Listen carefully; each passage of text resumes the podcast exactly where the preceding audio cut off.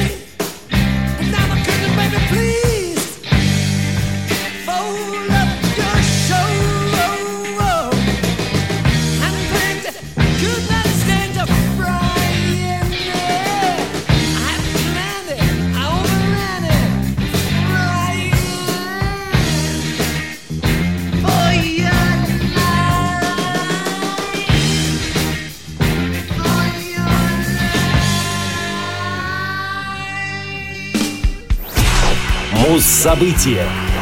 4 мая 1964 года хитом журнала Billboard стала песня «Hello Dolly» в исполнении Луи Армстронга. «Hello Dolly» — «Привет, Долли» — композиция, написанная Джерри Херманом в 1963 году для одноименного мюзикла.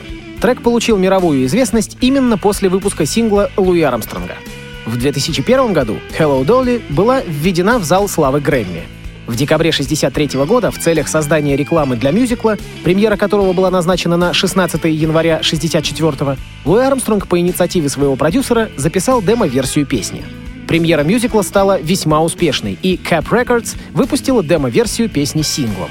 Успех композиции привел к тому, что даже сам мюзикл, изначально называвшийся «Dolly a Damned Exasperating Woman», был переименован в «Hello Dolly».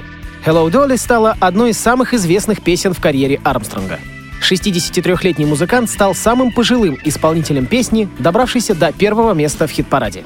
С 28 марта по 23 мая 1964 года, в течение 9 недель, песня занимала первое место в Adult Contemporary Chart. Композиция была включена в одноименный альбом Луи Армстронга, выпущенный в 1964 году и достигший золотого статуса. В следующем году Hello Dolly получила премию Грэмми как «Песня года», а Армстронг с этой песней выиграл номинацию за лучший мужской вокал. Не ограничившись сольным проектом, Луи Армстронг записал эту песню совместно с Барбарой Стрейзен для одноименного фильма 1969 года. Также существует бесчисленное множество концертных записей как соло, так и в дуэтах. Трек стал популярным стандартом и многократно исполнялся и записывался различными исполнителями, такими как Кэрол Ченнинг, первая исполнительница роли Долли в мюзикле, записала собственный вариант «Hello, Линдон». Элла Фиджеральд, Дюк Эллингтон, Лайза Минелли, Бенни Гудман, Фрэнк Синатра и многими другими. В СССР свой вариант исполнил и записал Муслим Магомаев. В варианте Луи Армстронга текст песни несколько изменен в сравнении с оригиналом. Первая строчка оригинала звучит как «Hello, Dolly, well, hello, Dolly». «Привет, Долли, что ж, привет, Долли». Но в исполнении Армстронга она уже звучит как «Hello, Dolly, this is Louise, Dolly». «Привет, Долли, это Луи, Долли». Также, в отличие от оригинала, в песне имеется вступление, сыгранное на банджо. Авторство музыки к песне оказалось предметом спора. Композитор Мак Дэвид, известный по музыке для телевидения, номинант на премию «Оскар», заявил, что первые четыре такта «Hello Dolly» аналогичны первым четырем тактам припева его песни «Sunflower», вышедшей в 1948 году. Впоследствии Джерри Херман напишет в воспоминаниях, что никогда не слышал этой песни, но тогда он предпочел не доводить дело до суда и выплатил компенсацию. Она и звучит в эфире. Луи Армстронг. Hello, Dolly.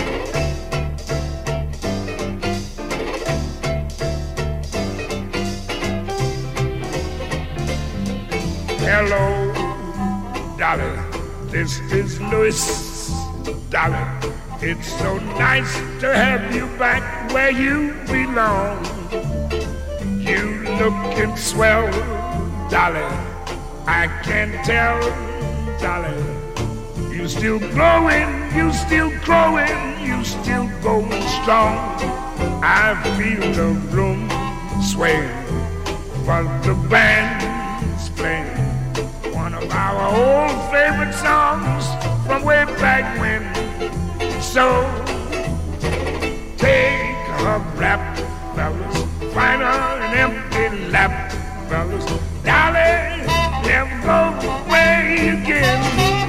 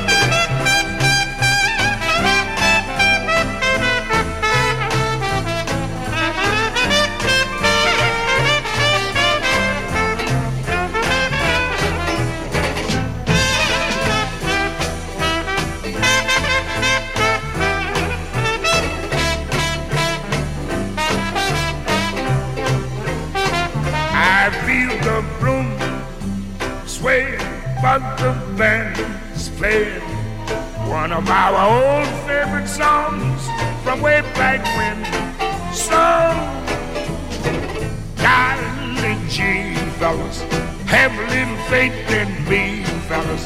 Golly, never go away, promise you darling, never go away again. Мус-именинник. 5 мая 1948 года родился британский барабанщик, автор песен, известный как участник группы Black Sabbath Билл Уорд. Уильям Томас Уорд появился на свет в Астоне, Бирмингем, Англия. С февраля по июнь 1968 года Билл играл в группе Mythology вместе с гитаристом Тони Айоми. В 1968 же они вместе с вокалистом Оззи Осборном и басистом Гизером Батлером создают группу The Polka Talk Blues Band, переименованную вскоре в Earth, а в августе следующего года в Black Sabbath.